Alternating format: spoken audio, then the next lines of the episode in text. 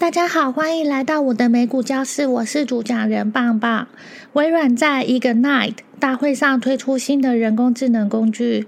微软周三推出了一款新的人工智能，其运行时 Azure 基础设施运行于它的 Azure 基础设施，并减少对 NVIDIA 人工智能的过度依赖。这家软体巨头还详细介绍了它最新人工智能软体工具和服务。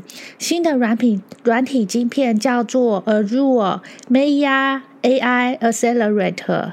Maya 就是 M A I A，旨在运行生成式 AI 和其他 AI 的工作负载，包括大型语言模型训练和推推理。这家科技巨头计划明年初在其资料中推出 Maya，它将该公司的 Micro Copilot 和 Azure OpenAI 服务提供资源。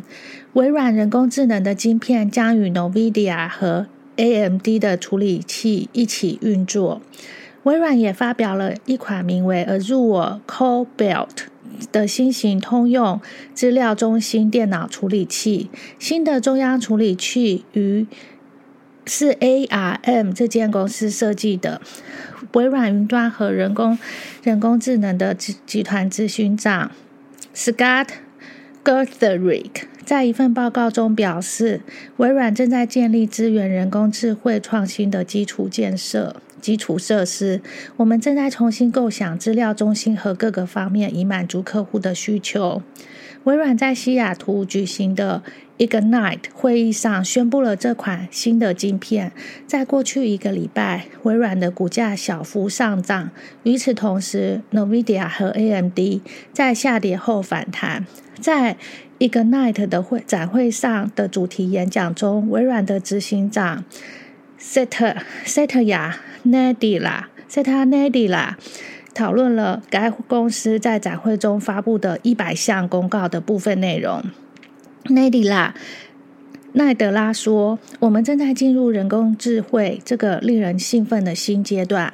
我们不仅仅在谈论这项有新的、有趣的新技术。”他说：“如今人工智能正在帮助人们解决现实世界的问题。微软专注其专注其软体产品，提供被称为副驾驶的人工智能助理。该公司于十一月一日向企业用户提供 Office。” Office Copilot 服务，微软提供的数据显示，其 Copilot 功能如何透过提高生产力、加快任务的完成速度和提高工作品质来使用户受益。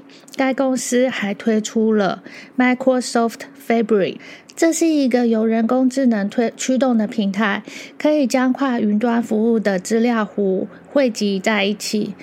Microsoft Fabric 透承诺透过将工作人员聚集在一个平台上来重做重塑团队处理资料的方式。